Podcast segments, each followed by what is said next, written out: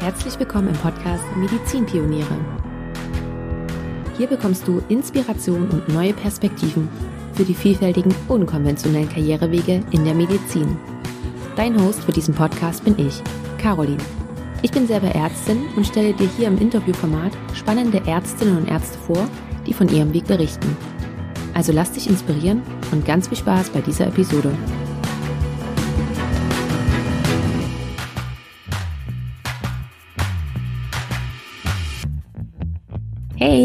So schön, dass du bei einer neuen Podcast-Episode wieder mit dabei bist. Dieses Mal habe ich Dr. Desiree Schaumburg zu Gast. Desiree ist in der Weiterbildung in der inneren Medizin. Sie ist dort in den letzten finalen Zügen und nebenbei ist sie auch noch Coach für Promovierende. Das heißt, sie hat vor zwei Jahren jetzt ihr eigenes Unternehmen Step by Step zum Dr. Med gegründet und unterstützt dabei Promovierende eben mit deren Doktorarbeit. Und wie sie auf diese Idee gekommen ist, das zu machen und vor allen Dingen auch, wie sie es umgesetzt hat und was sie auch ganz genau macht, über all das unterhalten wir uns im Interview. Und natürlich kommt auch die Sprache darauf zu sprechen, wie denn die eigene Doktorarbeit bei ihr war. Und ich finde, es ist ein ganz wunderbares Gespräch geworden mit ja auch ganz viel Humor und ganz viel Witz und die Serie lässt uns an ganz vielen Sachen teilhaben. Und genau, von daher spoiler ich jetzt auch gar nicht weiter, sondern leite gleich über. Vorher möchte ich nur noch ganz kurz was in eigener Sache mitteilen. Nämlich, wie du jetzt gesehen hast, ist das ja schon die 92. Episode. Das heißt, die 100 ist nicht mehr weit weg. Und für die 100 habe ich mir dann doch mal was Besonderes einfallen lassen. Man ist ja so geneigt, immer diese runden Zahlen zu feiern und ähm, die 100 möchte ich dann auch gern mal feiern. Und zwar habe ich mir einfallen lassen, dass ich doch einmal zu Gast in meinem Podcast sein werde. Wie soll das Ganze jetzt ablaufen? Und zwar ist es so, dass, um dich nicht allzu sehr zu verwirren, gibt es dann noch eine Caroline, die wird mich dann interviewen. Und du kannst Fragen mit einschicken. Also falls du schon mal irgendwie eine Frage an mich stellen wolltest, dann hast du jetzt die Möglichkeit dazu. Und damit ich diese vorher nicht höre oder sehe und um es ganz authentisch sozusagen zu machen, schickst du diese Fragen bitte an Caroline. Die Fragen kannst du via Instagram oder auch via E-Mail schicken. Caroline findest du bei Instagram unter die Frau ganzheitlich und auch die E-Mail-Adresse packe ich dir alles noch in die Show Notes. Das heißt, wenn du eine Frage an mich loswerden möchtest, so schau doch am besten einmal in die Show Notes rein. Dort findest du, wie gesagt, den Kontakt zu Caroline und da kannst du ihr die Fragen schicken. Caroline wird das alles aufarbeiten, weil da werden bestimmt einige Fragen kommen, die auch doppelt sein werden und sie wird es sammeln und sortieren. Und dann kannst du dich darauf freuen, dass es dann demnächst eine Podcast-Episode mit mir als Gast gibt. So, jetzt aber genug davon und damit leite ich jetzt wirklich weiter zum Interview und ich wünsche dir ganz viel Spaß dabei. Hallo, liebe Desiree, ich freue mich sehr, dass du hier im Podcast bist und ich begrüße dich ganz herzlich. Hallo und ich freue mich auch ganz doll hier zu sein. Danke für die Einladung. Ja, sehr, sehr gerne. Ich habe dich ja tatsächlich schon ein bisschen länger auf dem Schirm. Umso mehr freue ich mich, dass es jetzt geklappt hat. Wir hatten ja auch schon mal ein bisschen eher geschrieben, aber da kam bei dir gerade was dazwischen, weswegen es etwas ungünstig war. Was Kleines, Großes. Ja, genau. Und bei dir ist es ja so, dass du dich, also du bist nicht nur Ärztin, sondern du bist auch Coach für Promovierende. Und ich bin sehr gespannt, weil ich habe mir in Vorbereitung auf das Gespräch so überlegt, okay, wie wird man denn gerade für dieses Thema Coach? Entweder hast du eine richtig gute Doktorarbeit gehabt oder deine Doktorarbeit war mega blöd, so dass du dir gedacht hast, okay, ich, ich helfe anderen dabei, das anders zu machen. Von daher bin ich jetzt sehr gespannt, was du erzählst, was bei dir der Grund dafür war. Ja, äh, natürlich kannst du dir denken, wahrscheinlich letzteres, wobei ich ähm, gleich ein bisschen revidieren muss. Meine Doktorarbeit war ähm, nicht mega doof, weil am Ende war sie natürlich super. Also ich habe auch eine gute Note bekommen, ähm, Magna Cum Laude und ähm, das, was ich so gelernt habe, war super, aber der Weg dorthin war einfach steinig, sagen wir es mal so. Ja. Und ähm, genau, also deswegen ganz doof war sie nicht, aber auch nicht so, dass ich jetzt wie ein ähm, da einfach durchgeglitten wäre, aber dann wäre ich wahrscheinlich auch nie auf meine Coaching-Idee gekommen. Von daher ist es eigentlich gut so, wie es war. Und ähm, ja, steinig und eigentlich auch sehr gut betreut, äh, muss man sagen, im Vergleich zu vielen anderen, äh, die zu mir kommen die eben nicht gut betreut sind, war meine Arbeit sehr, sehr gut betreut, aber sie hat mich eben auch viel selber machen lassen und gegen viele Mauern rennen lassen. Und dadurch ähm, war sie für mich trotzdem sehr steinig, muss man sagen. Genau. Hm, ja, okay, aber okay. das willst du ja wahrscheinlich gleich nochmal so ein bisschen im Detail hören, schätze ich. Ja, genau, da würde ich gerne einfach nochmal drauf eingehen. Gib uns mal bitte so, ein, so einen Überblick, wie das generell auch mit deiner Doktorarbeit lief. Wann hast du damit angefangen? Im wievielten Jahr warst du da? Also im wievielten äh, Studienjahr? Und äh, wie ging das dann auch voran und wann hast du sie abgeschlossen? Ja, ich habe damals im fünften Semester, ähm, also wir haben ja keine Klinik und Vorklinik, aber es wäre jetzt äh, für die Leute, die Vorklinik haben, noch das Vorkliniksemester. Das letzte wäre es dann in dem Fall äquivalent. Und bei mir das fünfte Studiensemester halt, habe ich angefangen. Das war 2014 mit einer Hausarbeit, ähm, die ich mir selber gesucht habe in der Rheumatologie. Ähm, und habe diese Hausarbeit dann äh, in Eigenregie fortsetzen wollen zu meiner Doktorarbeit, weil die Betreuung eben meinte, mach mal eine Literaturrecherche hier zu dem und dem Thema und dann, beziehungsweise es war halt Burnout bei Rheuma-Patienten und dann hat sie gesagt, wir können das ja weiterführen. Der Chef wollte schon immer mal psychische Erkrankungen bei Rheuma mehr untersuchen und dann, dann führen wir das einfach fort als seine Doktorarbeit so. Und dann habe ich gesagt, ja cool, dann habe ich gleich ein Thema und habe dann quasi mit dem sechsten Semester auch gestartet, den Promotionsvertrag unterschrieben und so ging es halt los. Also so ganz klassisch, eigentlich sollte man ja so auch starten. Empfehle ich auch immer allen tatsächlich äh, so ab dem sechsten Semester spätestens loszulegen, weil es halt eben alles so lange dauert. Genau, und dann habe ich angefangen zu promovieren und dann gingen auch gleich so die ersten Hürden los. Ich weiß nicht, soll ich da jetzt äh, schon ins Detail gehen oder soll ich erstmal so den generell, wie lange habe ich promoviert? Dir, gib, uns erstmal kurz den groben Überblick bitte und dann gehen wir da gleich drauf ein. Ja, ja genau. Und 14 angefangen 18 letzten Endes mit einer doch etwas anderen Arbeit publiziert und promoviert bin ich dann letztlich erst 2020 gewesen, Ende 2020. Es hat sich alles mal, also ganz, ganz äh, massiv nach hinten verzogen durch Publikationsprozess, dann Einreichung, Corona und so weiter. Ähm, ja, letztlich die Doktorarbeit stand schon 2017, aber ähm, ja, es ist immer Wahnsinn, wie sich das dann alles durch die ganzen Steine, die da so im Weg liegen, ähm, nach hinten verzögert. Genau. Mhm. Das heißt, du hast dann also 20, 2020 dann äh, endlich die fertig, alles fertig hattest sozusagen, hast du ja dann auch schon gearbeitet, oder? Im wievielten Jahr warst du dann schon in der Klinik? Ähm, ich habe 2017 angefangen, direkt nach dem Studium in der Rheumatologie und habe tatsächlich wegen meiner Doktorarbeit auch die Stelle in der Rheumatologie äh, angenommen. Gedacht, ja, finde ich ja eh spannend und dann mache ich halt hier Uni-Karriere. Ähm, genau, bin dann in die Rheumatologie gegangen und ähm, bin dann letztlich aber erst, ja, im dritten Jahr bin ich dann fertig geworden. Also letztlich sogar dann schon, als ich nicht mehr an der Charité gearbeitet habe. Ich habe ja nur drei Jahre dort gearbeitet, von Juli bis Juli 20. Und dann bin ich in ein kleineres Krankenhaus gewechselt, um meine Facharztausbildung äh, nochmal etwas intensiver zu gestalten, weil natürlich Forschung immer ähm, zu Lasten der Facharztausbildung geht. Und ich gesagt habe, ich bleib lieber gastwissenschaftlich tätig und äh, mache aber Facharzt in einer kleineren Klinik. Also die Promotion ist dann quasi extern fertig geworden. Dann, aber da war es jetzt nur noch Formalia. Also da brauchte ich nicht mehr an die Uni. Mhm. Und nimm uns mal mit rein in diese Zeit. Was waren denn das alles so für Steine und für Hürden, die da so im Weg rumlagen? Ja, also fangen wir ganz vorne an. 2014 ganz enthusiastisch gestartet. Ich habe auch super viel Spaß daran gehabt, muss ich sagen. Durch diese Hausarbeit wusste ich dann schon, also die war die erste Katastrophe. Da war wirklich so, oh Gott, ich habe das abgegeben, ich habe ein Dokument zurückbekommen. Alles rot, alles falsch, jeder Graph war falsch, äh, alles war schrecklich und so weiter. Aber ich habe halt daraus schon sehr viel gelernt. Und dann hieß es ja, machen Sie jetzt nochmal eine neue Literaturrecherche zu dem Thema. Wir wollten dann halt wirklich uns auf psychische Komorbiditäten so beschränken ähm, oder halt spezialisieren, nicht Burnout, ähm, sondern mehr. Also habe ich da nochmal eine gemacht, die war dann total super, weil ich das ja schon konnte. Also dann war der erste Hürde schon genommen. Und dann ging es aber los. Ja, wenn Sie jetzt eine Studie durchführen wollen, dann brauchen wir jetzt einen Ethikantrag und einen Datenschutzantrag.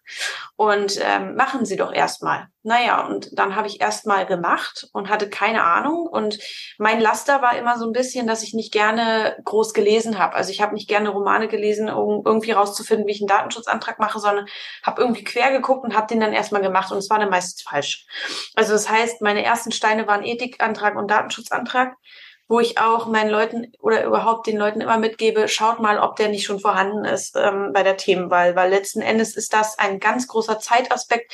Das Ganze hat mich dann fast ein Jahr Zeit gekostet, bis die beiden Sachen dann endlich durch die tausend Korrekturen durch waren, durch tausend Hände durch äh, das Erstellen und so weiter, ähm, hat ja letztlich habe ich erst 2015 meine ersten Daten erheben können. Und das ist ja nicht der Plan gewesen. Ne? Der Plan war, ich fange 14 an, meine Befragungen zu machen und alles ist schick. Dann ging es weiter durch, dadurch, dass ich ja diese prospektive Studie geplant habe, dass ich erstmal diese ganzen Fragebögen da raussuchen müsste und musste uns, das musste ich schon für den Ethikantrag, aber ähm, dann alle möglichen Sachen beschaffen und so weiter. Und es war wahnsinnig viel Arbeit. Also das ist was, wo ich sage, wenn du nicht gerade wirklich so wie ich dann eine Unikarriere anstrebst, dann ist es wirklich Arbeit, die man auf keinen Fall irgendwie sich ans Bein binden sollte. Aber für mich war es natürlich retrospektiv gesehen total super. Hat mich dann letztlich anderthalb Jahre gekostet und nach anderthalb Jahren konnte ich dann endlich anfangen. Und dann kamen die nächsten Steine. Ähm, das waren auch ziemliche Wackersteine, nämlich die Patienten kamen gar nicht so wie erwartet. Das heißt, äh, ich konnte nicht jeden Tag dorthin gehen und selbst wenn ich die Zeit gehabt hätte und Patienten befragen, sondern ähm, es kamen vielleicht ein, zwei Patientinnen pro Woche.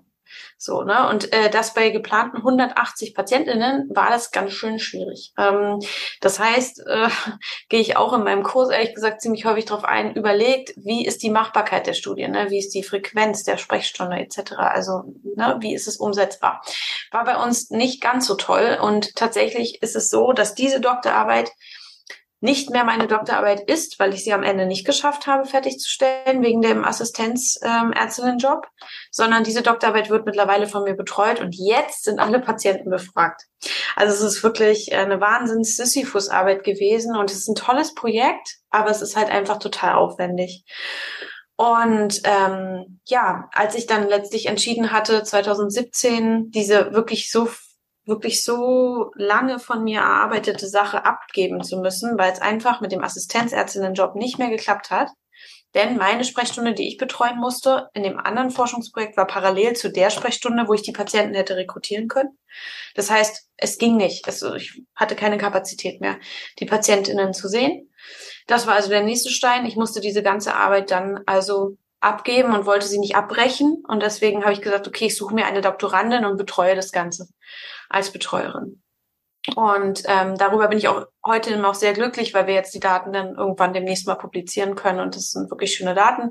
Aber es war für mich natürlich ein totaler Rückschlag, weil ich mir dachte, wow, was habe ich eigentlich die letzten, ja, das waren ja dann äh, von 14, drei Jahre gemacht. Ja, ähm, ich wusste es eigentlich dann, also es war, war nicht schön, so, ne? Ähm, ja, und da hatte ich parallel aber schon eine andere Arbeit angefangen, nämlich eine retrospektive Datenanalyse. Und auch dort war es natürlich nicht so, wie man mir versprochen hatte, ja, ähm, du kannst dann direkt publizieren. Das ist auch gar nicht eine Doktorarbeit wert, weil du musst ja nur die Daten nehmen und publizieren. Die war natürlich nicht so, denn auch bei einer retrospektiven Analyse sind ja äh, Dinge zu beachten, wie zum Beispiel die Datenbank, die überhaupt nicht vollständig war. Man muss die ganzen Daten einmal überprüfen, damit es fachlich auch gut ist. Das hat mich dann am Ende auch nochmal zwei Jahre gekostet. Also das war dann parallel schon, das Ganze. Ne? Also ich habe quasi zwei Arbeiten parallel gemacht. Und letzten Endes ähm, habe ich die dann auch, also das ist dann meine Promotion geworden. Und ähm, da kam dann der nächste Stein, nämlich äh, wir publizieren. Also wir machen es als Publikationspromotion, weil es ist publikationswürdig und äh, publizier mal ja, das Ganze hat dann nach fünf Versuchen erst geklappt. Das heißt, da verging dann auch noch mal über ein Jahr, bis dann letztlich ein Journal dieses äh, angenommen hat, weil es sehr speziell war. Es ist auch in einem deutschen Journal publiziert worden.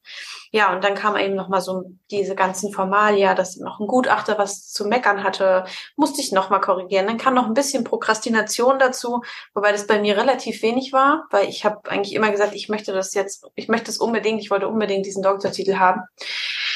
Ja, und so ist dann letztlich sogar noch bevor ich meinen Titel erlangt habe, ähm, mein mein Herzensprojekt auf die Beine gestellt worden, weil ich gesagt habe, dass ich hätte so, so viel Zeit mir sparen können, wenn ich nicht immer diese Umwege gegangen wäre, sondern so viel Wissen vorher gehabt hätte, wie ich es jetzt hinterher habe.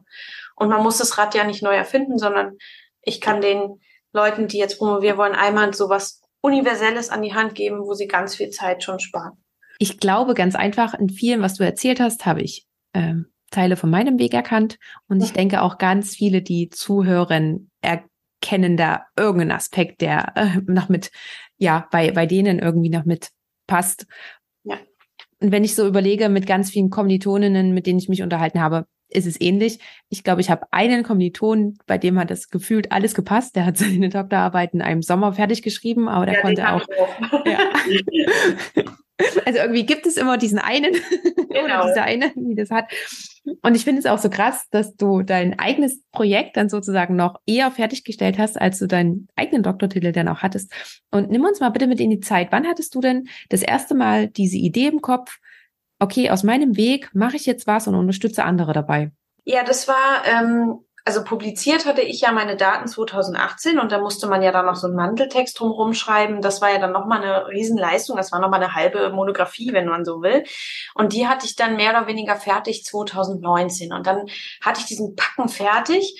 Und dann habe ich mich in so einer, naja, ich glaube, das kennen viele Assistenzärztinnen auch. Es war im dritten Jahr, also mit dem Beginn meines dritten Jahres, bin ich an so einen Punkt bei mir selbst gekommen, dass ich alles hinterfragt habe. Ich dachte so, boah, irgendwie dieser Klinikalltag, mein Sprechstundenalltag, mich erfüllt es irgendwie nicht mehr so ich bin irgendwie ausgelaugt, ich bin so ein bisschen bored out auch von dem, was ich da gerade tue. Ähm, und irgendwie habe ich nicht das Gefühl, dass es das jetzt war, so ne?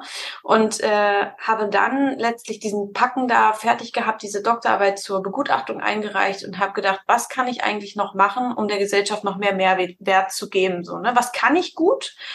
Und dabei ist mir dann das irgendwie wie Schuppen von den Augen geflogen, weil ich immer wieder gedacht habe, eigentlich bräuchte es. Ach so, ich habe ja da schon Doktoranden auch betreut und da habe ich dann immer wieder dasselbe erzählt und habe ich gedacht, weißt du was? Eigentlich bräuchte es so eine Universalanleitung ne?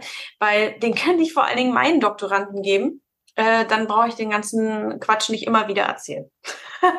Aber habe dann halt auch gleichzeitig gedacht, wie kann ich es eben für gesellschaftstauglich machen und nicht für meine Doktoranden nur machen und äh, ja, habe dann gedacht, es geht, geht am besten eigentlich mit einem Online-Kurs und habe dann eben 19 angefangen auf dem Weg nach Südtirol, ähm, wo ich mit meiner Mama und meinem Opa einen Wanderurlaub verbracht habe und ich saß im Zug sieben Stunden und habe dort ähm, das erste Mal äh, die Präsentationen quasi gemacht für diesen Online-Kurs. Und zwar in sieben Stunden habe ich eigentlich alle Module runtergeschrieben, was ich so jetzt gerne verfilmen möchte, weil ich es einfach ja so oft und so durch meine, ich habe ja in der Zeit schon andere Publikationen auch geschrieben. Ne? Also in der Zeit sind irgendwie vier Publikationen rausgekommen. Das war alles so nebenbei. Ich war dann halt echt schon super im wissenschaftlichen Arbeiten drin und habe dann ganz schnell eben diesen Leitfaden geschaffen. Ähm, und als ich dann in, in, ähm, in Südtirol ankam, habe ich zu meiner Mama gesagt, Mama, ich gründe einen ein kleines Business. Und ja, was, was ist denn das? Und bla. Und ich sage, ich mache den Universal-Online-Kurs und so weiter ähm, für Doktoranden, dass sie eben diese Schritt-für-Schritt-Anleitung haben von Themenwahl bis Abgabe, alles, was müsst ihr beachten, wie könnt ihr in kleinen Teilschritten eben diese Doktorarbeit schnellstmöglich und effektiv gestalten. Und äh, ja, hat am Anfang keiner so richtig dran geglaubt oder wenige, sage ich mal, dass die meinen, ja, okay, hm, ja, klingt ganz gut, na mach mal. Ja, und letzten Endes ist es dann sozusagen im Mai 2020 erst ähm, an den Start gegangen, weil natürlich viel Arbeit noch da drin steckt. Ähm, musste ja dann alles aufgezeichnet werden. Und die Homepage habe ich selber gebaut. Und das habe ich alles gemacht, während ich in der Notaufnahme der Charité tätig war. Das ist nicht gerade eine kleine Notaufnahme. Ähm, aber ja, durch den Schichtdienst habe ich dann immer in meinen Vormittagen da gesessen und meine Homepage gebaut oder irgendwas gemacht und hatte so viel Spaß dabei. Und letzten Endes ist dann ein recht rudimentärer Online-Kurs damals entstanden, der halt wirklich mit Handykamera und PowerPoint aufgezeichnet wurde.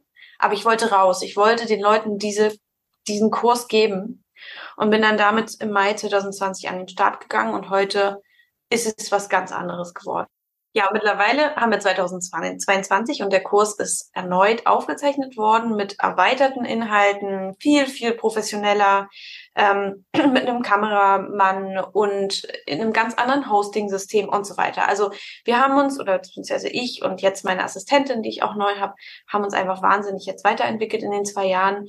Ähm, und jetzt ist es ein wirklich richtig professioneller und schöner Kurs, worüber ich einfach super happy bin und total stolz drauf bin. Und mittlerweile haben wir eine riesen Community, eine Doktorarbeits-Community, die auch eine WhatsApp-Gruppe hat zusammen und so und die alle, die den Kurs nutzen, eben zusammen sich austauschen mit Gruppencoachings etc. Also es ist nicht mehr vergleichbar mit dem damals, aber ich war froh, dass ich damals einfach rausgegangen bin und gestartet bin und schon den ersten Leuten helfen konnte.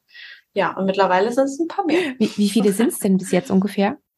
Also in der ähm, Community sind jetzt, ich habe es neulich mal gezählt, ich glaube 50 Teilnehmer, die TeilnehmerInnen, Entschuldigung, ich vergesse es manchmal, ähm, die jetzt gerade mit dem Online-Kurs arbeiten, ähm, sowohl mit dem alten als auch mit dem neuen. Manche haben sich geupgradet, manche sind beim alten geblieben. Und äh, zusätzlich biete ich ja noch Einzelcoachings an und das Ganze dann insgesamt sind so über 100 ungefähr, die ich jetzt bisher schon zur Doktorarbeit bzw. auf dem Weg zur Doktorarbeit zur Promotion begleite und begleitet habe. Einige haben schon ihre Verteidigung gehabt. Es freut einen natürlich dann immer am meisten, wenn es gut läuft. Aber viele sind eben noch auf dem Weg und haben noch einige ein paar Coachingstunden offen bei mir. Äh, die dürfen sich gerne. Genau, wenn, wenn Sie das jetzt hören. ähm, ja. Ich möchte gerne nochmal in diesen ganzen Prozess mit einsteigen. Du hast gesagt, du hattest die Idee und dann war diese Zugfahrt nach Südtirol und bist auch gleich in die Umsetzung gekommen. Und dann hat es ja nochmal so, so ein bisschen gedauert. Wie waren auch diese ganzen anderen Sachen, die man da noch mit braucht? Ich meine, du hast schon gesagt, du wolltest einen Online-Kurs. Das heißt, irgendwie, man, das muss aufgezeichnet werden, das muss geschnitten werden, die Webseite muss gebaut werden, da hängt ja alles sowas dran. Wenn du sowas machst, eine Nebenselbstständigkeit, da hängt auch eventuell ein Gewerbe mit dran, du musst das alles anmelden, steuerlich. Hm, hast du dir darüber vorher auch, also wenn man das jetzt alles mal so aufzählt, ist es ja ein riesengroßer Berg, der da abgearbeitet werden will. Hast du dir das auch so alles aufgeschrieben oder war das und war dir das in dem Sinne gar nicht so bewusst, dass das so viel ist? Da hatte ich das nicht abgeschreckt?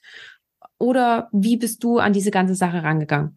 Also witzigerweise bin ich an die Planung des Kurses total strukturiert rangegangen, so wie ich auch meinen Kurs aufbaue, so arbeite ich eben auch selber, dass ich mir immer erst so ein Regal baue und danach das Regal mit Leben befülle. Und so baue ich, habe ich auch meinen Online-Kurs sozusagen, dass die Leute immer erst ähm, ihr Regal aufbauen und dann das mit Leben füllen. Und so habe ich das auch mit den PowerPoints gemacht. Das heißt, da war total viel Struktur da und dann stand ich vor diesem Berg, okay, wie setze ich das jetzt eigentlich ins Video um? Also ja, es war tatsächlich so, da habe ich mir vorher nicht so viele Gedanken drüber gemacht und habe zum Beispiel jetzt auch keinen, äh, es gibt ja so Business-Coachings und sowas, habe ich jetzt nicht gemacht, weil ich ja null Eigenkapital da irgendwie für hatte und dachte, weißt du, ich will jetzt mit möglichst wenig Aufwand diesen Kurs erstmal einfach schaffen. Und dann habe ich mich halt mit Dr. Google auseinandergesetzt und habe immer geguckt, ja, was gibt's für Videoaufzeichenprogramme und was gibt's halt für Homepage-Programme. Ach, mittlerweile, das war die erste Homepage, war so eine so ein Baukastensystem über Wix heißt es. Ähm, und mittlerweile hatte ich halt meinen eigenen Programmierer dran und der hatte meine Seite gebaut über, über halt entsprechende WordPress-Seite und so weiter. Aber man muss ja irgendwie anfangen. Ne? Man fängt ja mit den einfachsten Mitteln an. Ich habe mich immer der einfachsten Mittel bedient. Äh, wie gesagt, ich habe die Handykamera benutzt. Ich habe das ähm, PowerPoint-Präsentationssystem benutzt und habe einfach losgelegt und habe selber zusammengeschnitten auch tatsächlich. Habe mir ein eigenes Intro gemacht, habe mir da freie Musik runtergeladen, habe mir ein eigenes Logo gebaut, was mittlerweile auch ein anderes ist. Und ähm, ja, aber klar, es wurde dann immer mehr und dann mit der Selbstständigkeit, das war bei mir auch nochmal so ein bisschen ein Problem, weil die Charité ähm, sieht das oft nicht so gerne, wenn man nebenbei noch was macht und ähm, möchte dann auch manchmal äh, oder sehr, sehr genau darüber informiert werden. Und ich hatte dann irgendwie Angst, dass das mit, mit dem ja in Konflikt steht irgendwie, wobei das eigentlich völliger Quatsch ist. Aber ähm, ich bin in der Zeit ja dann tatsächlich aus der Klinik gegangen und hatte mit meinem neuen Arbeitgeber überhaupt keine Probleme. Der hat sofort akzeptiert, dass ich ein Nebengewerbe mache und es war mir auch ganz wichtig, das anzumelden. Darf halt nur eine begrenzte Stundenzahl in der Woche arbeiten, aber das war kein Problem. Und ja, bei der Steuer muss man ja auch so Dinge beachten wie Kleingewerbe. Als was melde ich es eigentlich an? Da hatte ich auch ein bisschen Probleme tatsächlich aber ähm, habe meistens die richtigen Leute irgendwie an meiner Seite. Also ich kenne Menschen, die beim Finanzamt arbeiten, ich kenne Menschen, die in der Steuerberatung arbeiten, so dass ich immer mich irgendwie äh, durch durchgeboxt habe. Ja, aber ich glaube, wenn ich es nochmal angehen würde, würde ich vielleicht wirklich so ein Business Coaching machen und von vorne bis hinten das mal so ein bisschen durchplanen, ehrlich gesagt. Das heißt aber, dass du das, so klingt es jetzt gerade immer dann, wenn wieder was anstand, wie zum Beispiel, ah, okay, jetzt muss ich mich darum kümmern, was für eine Rechtsform das Ganze hat dann gehe ich das mal an und frage dann eventuell auch die Leute, die ich dazu kenne. Und ähm, dann galt das wieder als abgehakt und bis dann zum nächsten weiter. Jo, eigentlich schon. Also da habe ich mir einfach gar nicht so eine Platte gemacht, weil ich hatte ja keinen Druck. Das ist, glaube ich, der Unterschied zu jemandem, der in Vollzeit seine Selbstständigkeit aufbaut. Für mich war das ein Hobby. Für mich war das, ich möchte diesen Kurs insbesondere für meine Doktorandinnen machen, die ich hatte, die zwei, und auch für Leute, die Hausarbeiten bei mir geschrieben haben und habe gesagt, ey, ich mache das jetzt, kommt, guckt euch den Kurs an. Die kriegen den natürlich für lau. Und ähm, schaut euch den an und fragt mich dann bitte nur noch spezifische Sachen und nicht mehr, wie mache ich eine Literaturrecherche. Das könnt ihr nach dem Kurs. Ja. Und deswegen hatte ich nicht diesen Druck, jetzt irgendwie in ganz kurzer Zeit alles perfekt zu machen, sondern eher, ich probiere mich aus. Ich gucke, wie, wie komme ich jetzt voran und habe dabei natürlich super viel gelernt. Also es war wirklich Learning by Doing. Anders als bei der Doktorarbeit, muss ich sagen, weil ich hatte eigentlich fast nie diese Frustration, so von, ah, jetzt bist du wieder um die Ecke gegangen, irgendwie anstatt geradeaus, bist du wieder falsch abgebogen, sondern eher so, ah, okay, gut, mache ich die Homepage nochmal so oder gehe ich nochmal zu dem Host. Also da war es wirklich so eher so dieses, cool, ich habe wieder was gelernt, so dieses Probieren und, und Schauen und ehrlich gesagt, hatte ich auch meist den richtigen Riecher. Also ich bin eigentlich immer in die richtige Richtung gegangen so und habe ja einfach viel Spaß dabei gehabt. Glaube ich, das ist auch die Hauptsache, sonst bringt das mhm. alles nichts. Und war es in dem Sinne auch gar nicht so sehr von extern abhängig. Bei der Doktorarbeit ist ja dann immer, okay, nee. was sagt dann nochmal die Betreuerin oder der Betreuer dazu, der, der Doktorvater, die Doktormutter. Ähm, und da ist man ja auch immer nochmal drauf angewiesen. Und hier kannst du ja wirklich dein Ding machen, das, was dir gefällt, das, was du gerne umsetzen willst. Und wann kam dann auch der Punkt, weil du gesagt hast, du hast deinen Kurs vollständig überarbeitet, dass du gesagt hast, okay, ich will das jetzt vielleicht noch einen Ticken auch professioneller aufziehen? Ja, der kam letztes Jahr, als ich dann ins Beschäftigungsverbot gegangen bin, wegen meiner Schwangerschaft, im September 21. Ähm, ich kann gar nicht mehr genau sagen, was eigentlich der springende Punkt war. Aber ich glaube, die Tatsache, dass immer wenn mein Kurs gekauft wurde, wusste ich zwar, er ist inhaltlich super, aber ich habe mich immer so ein bisschen dafür gegrämt, dass eben die Technik so schlecht war. Also dass es einfach technisch nicht schön war. Dann war dies zwar eine Download-Datei, das hat mich gestört, dass die Leute das dann irgendwie gedownloadet haben und dann hatten sie das da irgendwo auf dem Computer rumliegen und irgendwie das, das hat mich total gestört. Ach so, ja, und dann kam noch ein Coachy, der mit mir ein Erstgespräch geführt hat, der selbst einen Online-Kurs hatte. Und der hat zu mir gesagt, er würde sofort meinen Kurs kaufen, wenn es zum Beispiel so wie seiner in so einem Hosting-System drin wäre, wo man sich einloggen kann und mit ein paar schönen bunten Bildern und so weiter. Er sagt, weißt du, das macht so viel aus, wenn die Leute, das Auge ist ja auch mit. Und das hat mir tatsächlich nochmal so, ich hatte die ganze Zeit schon selber das vor und hat, konnte mich nicht aufraffen. Und das hat mir nochmal so den letzten Rest gegeben, dass ich dachte, nee, ich muss das Ganze jetzt wirklich revolutionieren und einfach nochmal neu aufnehmen, muss mich, das war eine Heidenarbeit, ne? Also ich habe hochschwanger dann diesen Kurs nochmal aufgenommen. Ähm, aber einfach, weil ich eh Inhalte noch dazu fügen und optimieren wollte. Und das Design hat mir halt auch nicht mehr gefallen. Ich meine, nach zwei Jahren, man braucht eigentlich nur mal in den Instagram-Feed von ganz vielen Influencern gucken. Wenn man nach unten scrollt, sieht man immer, immer ein anderes Design, als sie es dann jetzt haben. Es ist, also gut wie nie ist es so, dass man gleich von Anfang an das perfekte Design hat. Es entwickelt sich ja auch heraus. Und auch dieserjenige, der mit mir das Erstgespräch geführt hat, meinte auch, ach, mein erster Kurs, weißt du, wie der aussah. Aber dann habe ich ein bisschen was in die Hand genommen und dann wurde es richtig gut. Und ja, so war es bei mir auch dann. Geld in die Hand genommen, Zeit und Engagement meinerseits in die Hand genommen. Wie lange hast du dafür nochmal gebraucht? Kann man dann sozusagen sagen, dein ganzes Beschäftigungsverbot hast du fast für diesen neuen Kurs gebraucht? Ja, ja eigentlich meine ganze Schwangerschaft. Ich habe tatsächlich, dadurch, dass ich ja sofort im Beschäftigungsverbot war, habe ich eigentlich wirklich neun Monate an diesem Konzept gefeilt. Ich habe mir, ich habe das Workbook neu aufgelegt. Ich habe ja auch ein Workbook geschrieben. Also das ist ja quasi nochmal eine ganze Zusammenfassung dieses Kurses, wo man eben noch drin arbeiten kann, habe das komplett neu designt, aufgelegt. Ich habe Startup-Pakete für die Online-Kurs-User ähm, kreiert, die jeder geschenkt bekommt dazu. Dann äh, wurde die Homepage komplett überarbeitet mit dem Programmierer. Das dauerte dann bis Januar, dann ging die schon mal online und äh, beziehungsweise so lange, bis der Kurs dann auch draußen war, so lange hielten wir den noch zurück.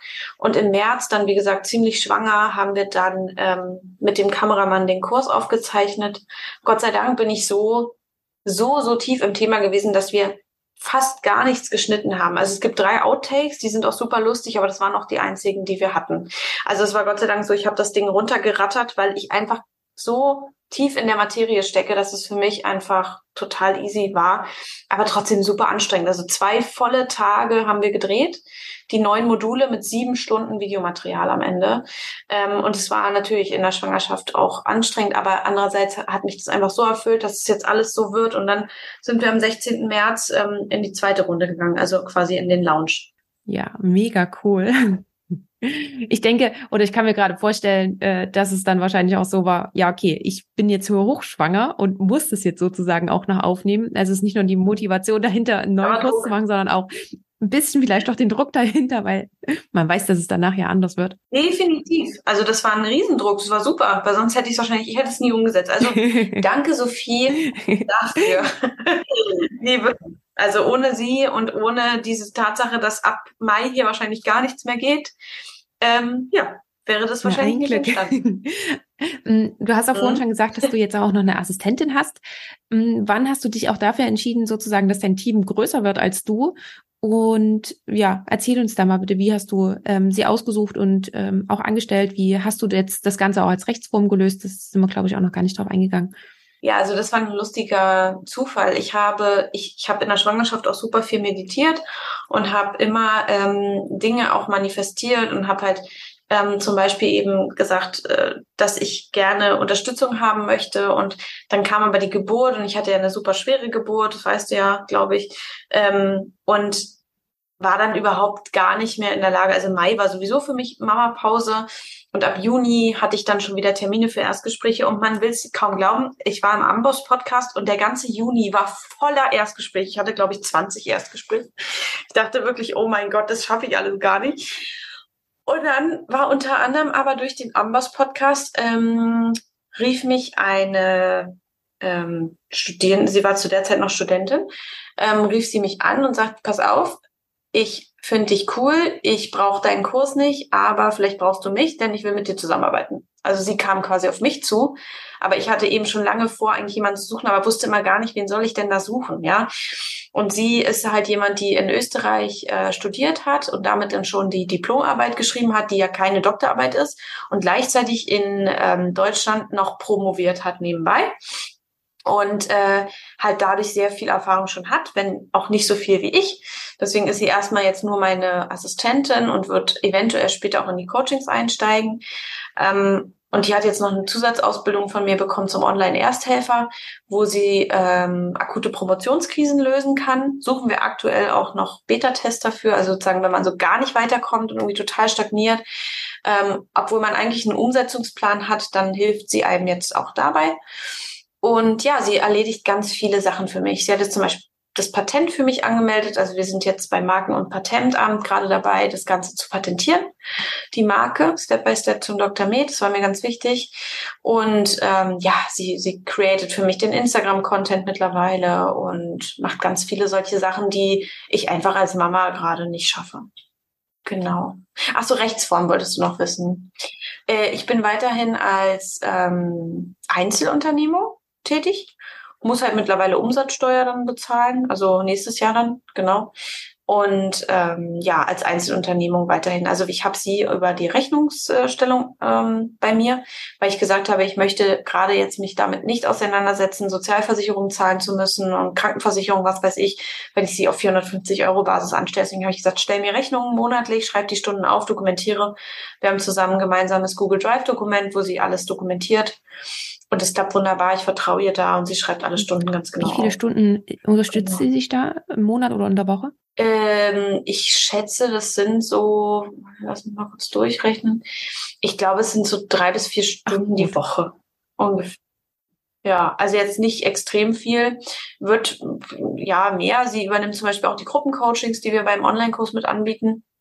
Also sie ist auf jeden Fall immer dabei und dafür bezahle ich sie auch. Ich bin natürlich auch dabei, wenn ich es schaffe. Aber wenn ich es mal nicht schaffe, dann, weil ich die Kleine ins Bett bringen muss, dann ist sie halt immer die Konstante, die da ist und die Fragen beantwortet, wenn es welche gibt. Genau. Und ähm, das macht sie mindestens dann alle zwei Wochen und dann halt, was alles anfällt. Ich kann ihr immer schreiben. Sie macht das alles ganz ad hoc und super gründlich und zuverlässig. Ja. Das ist schon eine große Hilfe, Mega. muss man sagen. Vor allen Dingen, dass sie dich dann gefunden hat, mhm. ähm, ist ja ist wirklich sehr bequem ja, für dich.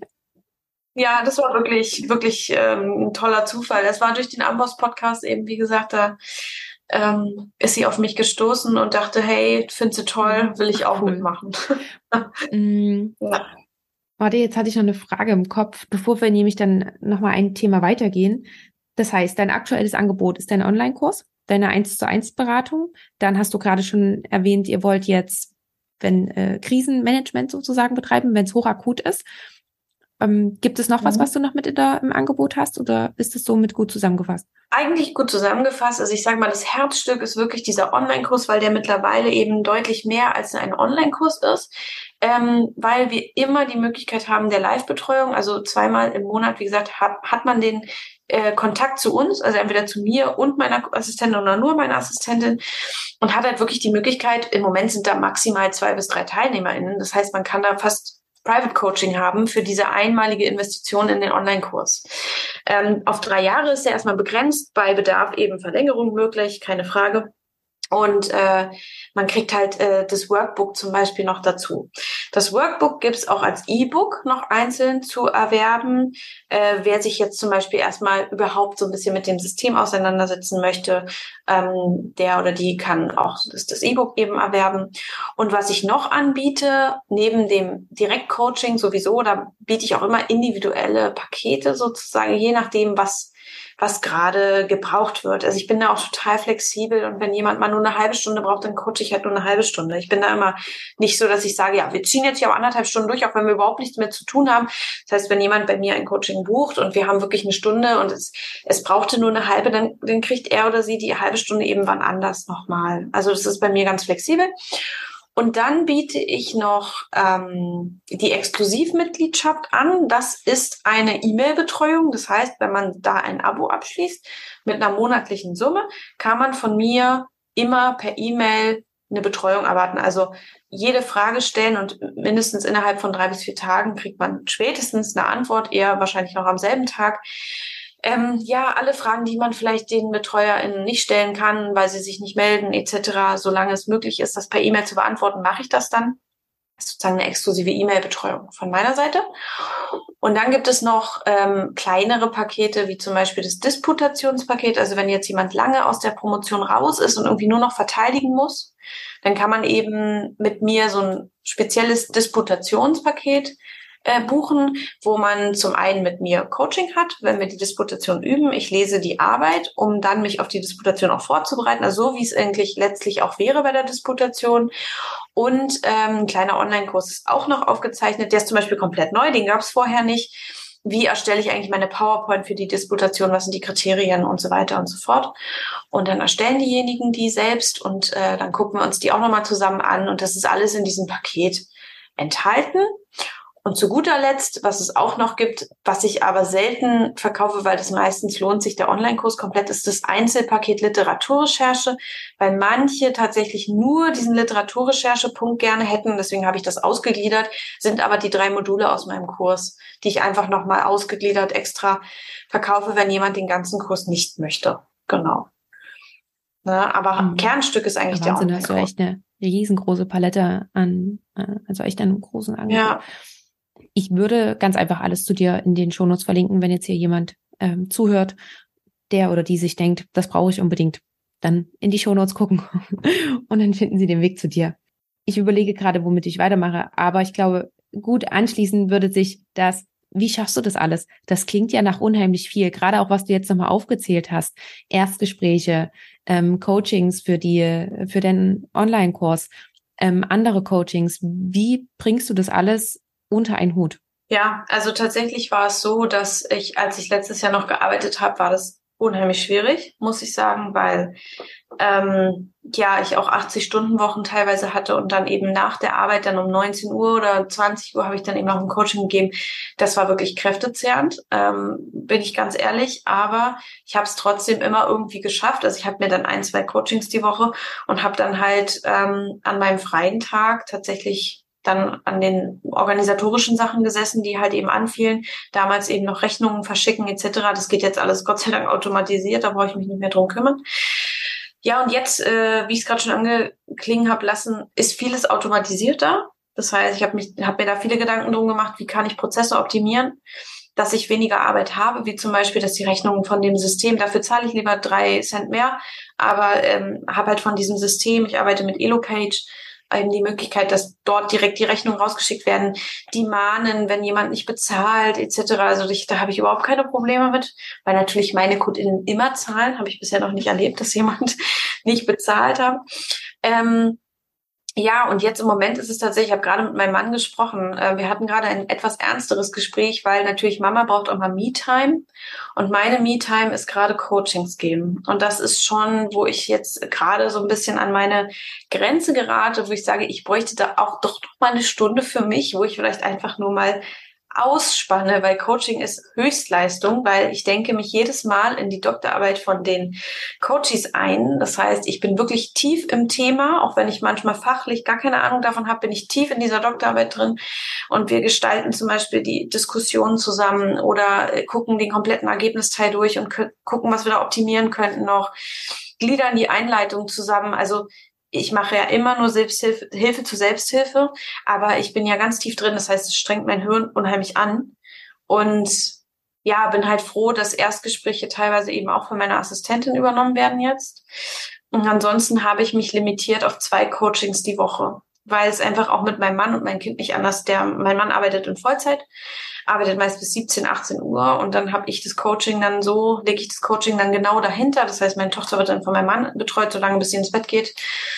Ja, und da schafft man einfach nicht mehr als zwei Coaching. Das heißt, die Termine sind rar, aber bisher hat jeder irgendwie einen Termin gekriegt und äh, manchmal muss man halt zwei, drei Wochen warten. Aber gerade im Thema Doktorarbeit malen die Mühlen ja sowieso etwas langsamer, sage ich mal. Also da kommt es auf die eine genau. Woche dann auch nicht an. ja, echt krass. Und wie ist dann deine weitere Planung, wenn du irgendwann aus der Mama-Zeit wieder zurückgehst? Wie hast du dir das dann überlegt? Ja, das ist noch nicht so ganz klar. Mein derzeitiger medizinischer Werdegang ist ja der Facharzt für innere Medizin und mir fehlt noch die Intensivstationszeit. Das ist das Einzige, was mir noch fehlt. Dann bin ich Fachärztin. Und ich habe tatsächlich vor, eigentlich den Facharzt jetzt so schnell wie möglich auch zu Ende zu bringen. Das ist jetzt erstmal so der Plan, um dann tatsächlich das ähm, Business noch weiter auszubauen, wobei ich jetzt auch da gerade schon bei bin und ich einfach dann mal gucken muss, wo stehe ich nächstes Jahr, was will ich, denn eigentlich möchte ich auf keinen Fall mehr Vollzeit in die Klinik.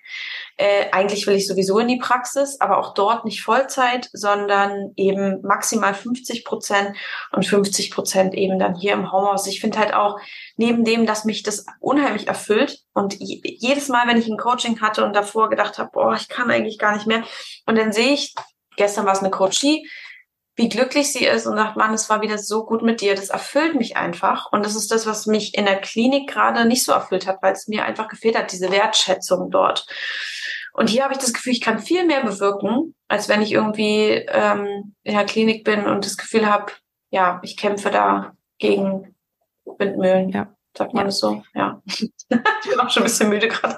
Aber ähm, ja, das ist so, so ein Kampf gegen Windmühlen, ne, dort auch in dem System, das wir aktuell haben. Und ich habe das Gefühl, es wird immer schlimmer. Und deshalb bin ich so froh, dass ich eben noch was anderes habe, was mich so doll erfüllt, äh, was trotzdem irgendwie mit Medizin zu tun hat. Und trotzdem, auch wenn du jetzt sagst, dass du überlegst, wegen der Klinik, ich meine, du musst erstmal zurück, aber du möchtest ja dann gerne raus aus der Klinik und trotzdem hast du ja deine medizinische Karriere damit gestartet, dass du in der Charité angefangen hast, weil du ja, ähm, du hast auch vorhin gesagt, du wolltest gerne Uni-Karriere machen. Erstens war dieser Schritt bewusst, also bist du sozusagen auch schon dein Medizinstudium gestartet mit, okay, ich möchte unbedingt in die Uni, ich möchte unbedingt eine klassische Medizinkarriere haben. Und was hat dich dann zum, zum Umdenken bewegt? Ja, also mein Weg war anders als gedacht. Ich habe, bin ähm, ins Studium gestartet mit der Vorstellung, Kinderärztin zu werden. Hundertprozentig. Mein Stethoskop war hellblau. Mein erstes, weil ich unbedingt Kinderärztin werden wollte. Da dachte, da führt kein Weg dran vorbei. Ähm, und dann habe ich die erste Formulatur, beziehungsweise eine Formulatur in der Kinderarztpraxis gemacht und habe gedacht, nee, nee, nee, nee, das möchte ich nicht. Aus mehreren Gründen. Erstens, weil die Kinder ständig geschrien haben und mir das auf Dauer viel zu laut war. ich hatte irgendwie so Lautstärke empfindlich, zumindest wenn es so lange ist. Und zweitens, weil ich diese Verantwortung nicht tragen möchte, ähm, dieses eine Kind zu übersehen, was dann doch die Meningitis hat und das ausgerechnet hat man diesem Kind die Hose nicht ausgezogen beim Schnupfen oder was weiß ich. Habe ich gesagt, nee, mache ich nicht und bin dann äh, übergegangen zur Inneren und habe dort eben die Formulaturen in der Rheumatologie gemacht und ähm, fand es da ziemlich cool und deshalb war mein Weg jetzt nicht, ich will auf jeden Fall Wissenschaftskarriere machen. Für mich war eigentlich immer klar, ich gehe, ja, ich gehe in eine Klinik, mache Facharzt und dann gehe ich in die Praxis. Ähm, und dann kam eben diese Doktorarbeit und habe gemerkt, dass mir das wissenschaftliche Arbeiten total Spaß macht. Also es war wirklich, über die Doktorarbeit bin ich ans wissenschaftliche Arbeiten geraten und dachte, wow, irgendwie ist es cool. Man kann so Daten erheben und aus. manchmal meine Coaches sind immer be begeistert, wie viel Enthusiasmus ich da reinbringen kann, wo sie ihren schon verloren hatten und danach haben die den wieder, weil ich so, oh, ist doch voll cool und dann können wir das und das noch auswerten und so. Und so war es eben damals bei mir auch. Ich habe mich dann immer gefreut und dann habe ich gesagt, ja komm, dann schlägst du zwei Fliegen mit einer Klappe, fängst an der Uniklinik an, macht sich gut im Lebenslauf. Also ich bin da jetzt auch ganz ehrlich, ne, es war jetzt nicht so, oh, ich will unbedingt an der Charité arbeiten, sondern es war eher so, ja, meine Doktorarbeit ist dort. Ich würde sie nicht schaffen, wenn ich in einem anderen Haus wäre. Da müsste ich dann reduziert arbeiten. So kann ich vielleicht voll arbeiten. Ja, und dann habe ich ganz viel Spaß an der Forschung gefunden. Ne? Also auch dann in anderen Projekten. Ich habe ja dann Osteoporoseforschung viel gemacht und habe dort Publikationen geschrieben und hatte daran unheimlich viel Spaß. Ähm, ja, und dann kam aber irgendwann der Punkt, wo ich stagniert bin. Ähm, insofern, dass ich die Osteoporose-Sprechstunde hat mich nicht mehr erfüllt, hat mir keinen Spaß mehr gemacht, ähm, weil es immer sehr das Gleiche ist. Also es ist recht monoton. Aber die Forschungsgelder haben mir diese Stelle finanziert und ähm, ich hätte kaum eine Chance gehabt, irgendwie anderweitig zu forschen. Und das war einfach nicht mehr mein Forschungsfeld. Das äh, war auch der, der Moment, wo ich dann so ein bisschen in so eine Art Bore-out geraten bin, weil ich dachte, ich bewirke hier nichts. Es ist nicht, es ist nicht das, was mich erfüllt. Dann gab es Rotationsprobleme, wie in vielen Kliniken ähm, ist es so, dass es an der Charité besonders schwer ist, eben weil Drittmittelförderungen da, dafür sorgen, dass man eben manchmal gar nicht rotieren kann klinisch, wenn man dann in der Forschung sein muss, etc. Und da habe ich mir gedacht, oh Gott, also wenn das jetzt so weitergeht, dann dauert mein Facharzt zehn Jahre und ich will doch eigentlich perspektivisch auch irgendwie doch in die Praxis. Und dann kam bei mir auch auf, dass ich irgendwie, ich, ja, 2019 war bei mir einfach so ein Breakdown, also ein Mental Breakdown, wo ich einfach gemerkt habe, ich muss was ändern in meinem Leben, so komme ich nicht mehr weiter. Irgendwas ähm, blockiert mich und dann habe ich versucht, nochmal meine Erfüllung zu finden und dann habe ich ganz viel gebrainstormt für mich selbst und so weiter und dann ist mir irgendwie der Gedanke gekommen, dass vielleicht auch die Rheumatologie, so viel Spaß es mir gemacht hat, doch nicht meine Erfüllung ist und äh, bin dann viel mehr so auf die Onkologie und Palliativmedizin gekommen und finde das nach wie vor unheimlich schön ähm, und will es auch später auf jeden Fall mit integrieren. Ja, und dann habe ich gesagt, gut, das gibt's aber in der Charité gar nicht so ausgeprägt und irgendwie Rheuma und es passt alles nicht zusammen. Dann habe ich meine Intensivstationsrotation nicht bekommen. Ähm, auf die Gründe gehe ich jetzt hier mal nicht so ein. Ähm, so viel dazu. Ähm, es ist auch nach wie vor nicht so leicht, als Frau an einer Uniklinik zu arbeiten. Das mal angerissen.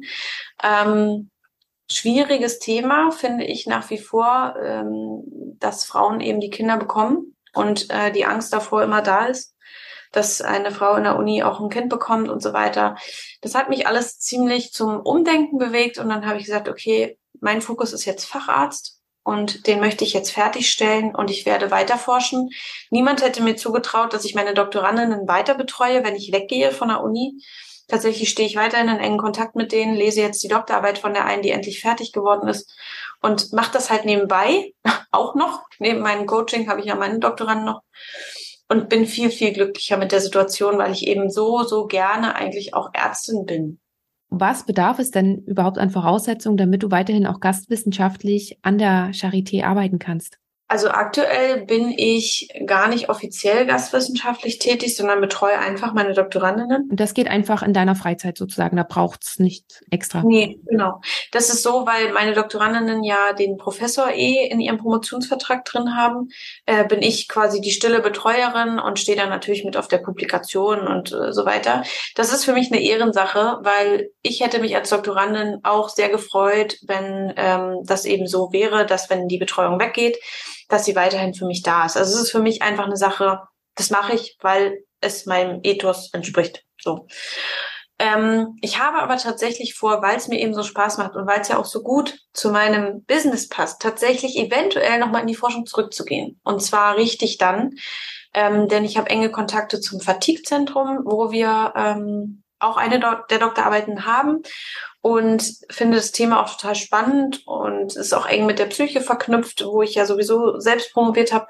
Und eventuell werde ich dort zurückgehen. Da stehen mir alle Türen offen. Ähm, die Professorin ist wundervoll und äh, ein absolutes Vorbild, finde ich, wie sie das alles macht und wuppt.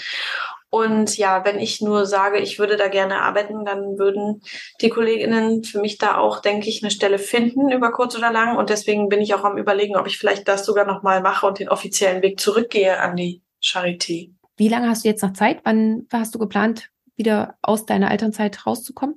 Ähm, durch mein Nebengewerbe, was ich habe, habe ich meine Elternzeit ein bisschen verlängert und gehe nicht nach einem Jahr wieder zurück, sondern nach einem Jahr und vier Monaten. Also im September 23 werde ich mit dem Urlaub dann erstmal starten, wie man wie man so macht. Und ab Oktober ist dann fest eingeplant die Intensivrotation. Gut, dann hast du ja auch noch ein bisschen Zeit, um, um zu finden, was du dann wirklich machen willst und wo es dann hingehen soll. Ja, ich glaube, dem sollte man auch einfach Zeit geben, weil man weiß ja auch nie, wie entwickelt sich das eigene Kind, was brauchst, ähm, wie, wie ist das Kind so, ne? Und ähm, wie fühlt man sich auf einmal nach einem Jahr, wenn man jetzt denkt, ich gehe wieder in den Vollzeitschichtbetrieb zurück, kann ich das? Äh, will ich zwei Wochenenden im Monat arbeiten, wenn mein Kind gerade laufen lernt?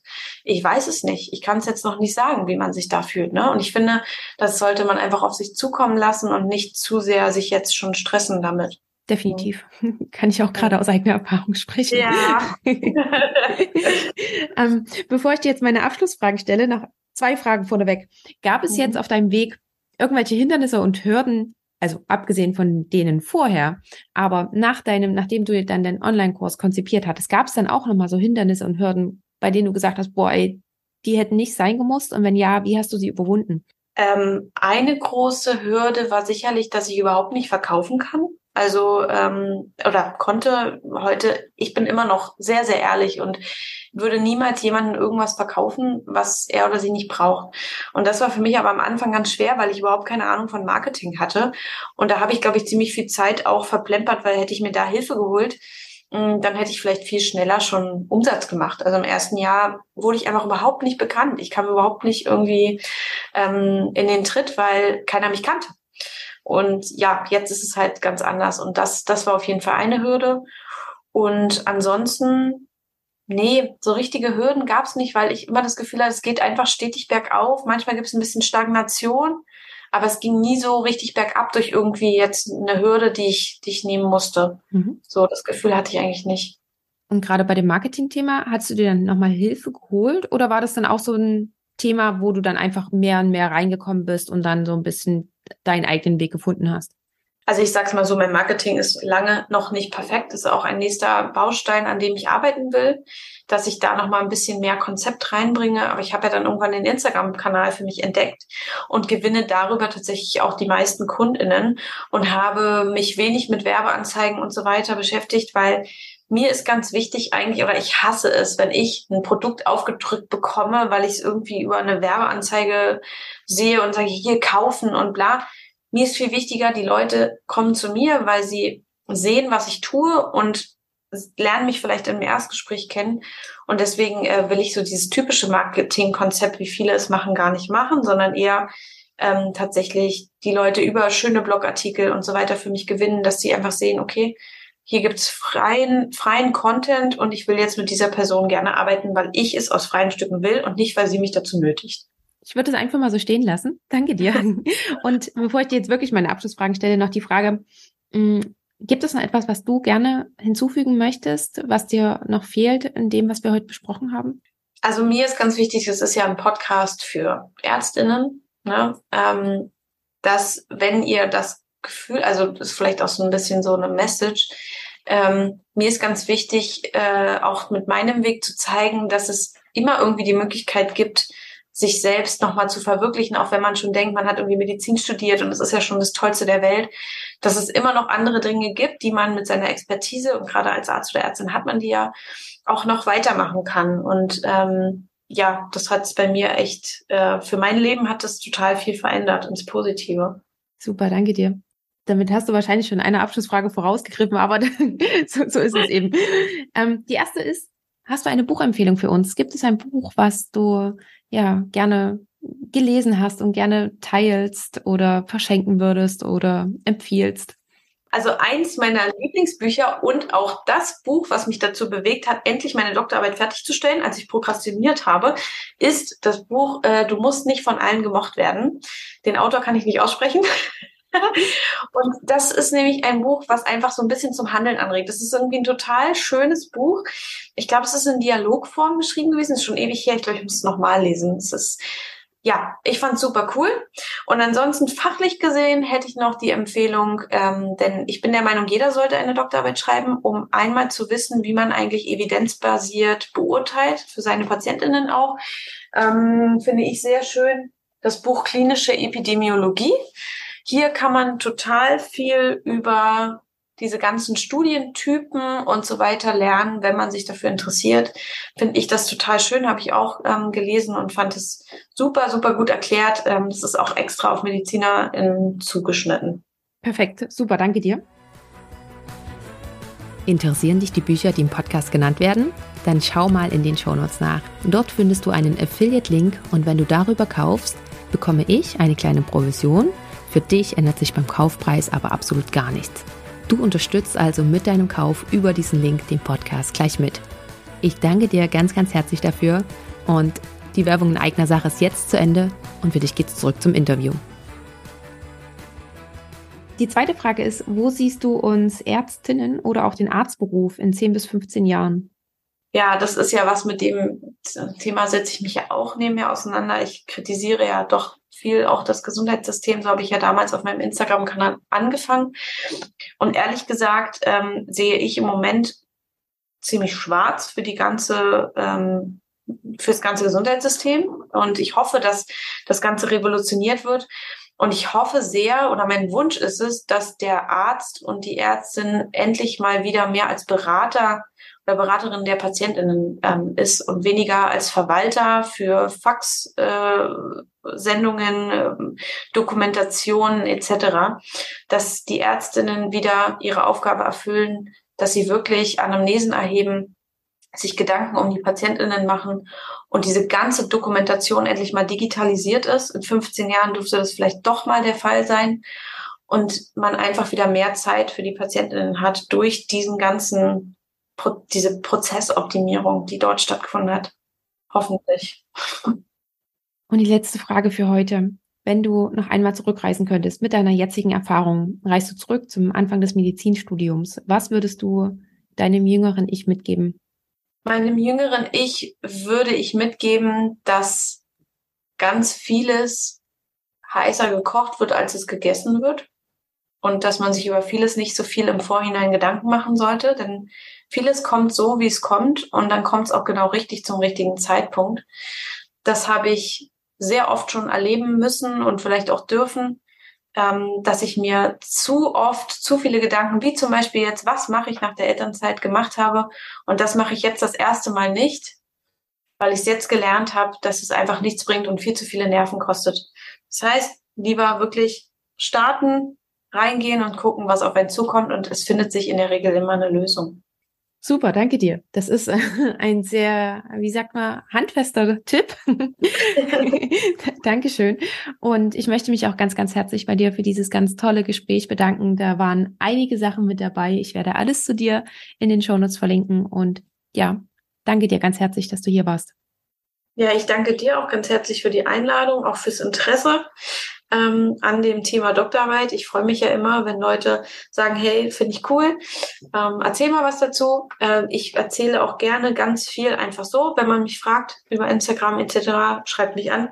Ähm, dann bin ich immer gewillt, auch Infos zu geben etc. Von daher vielen, vielen Dank, dass ich Gast sein durfte bei dir.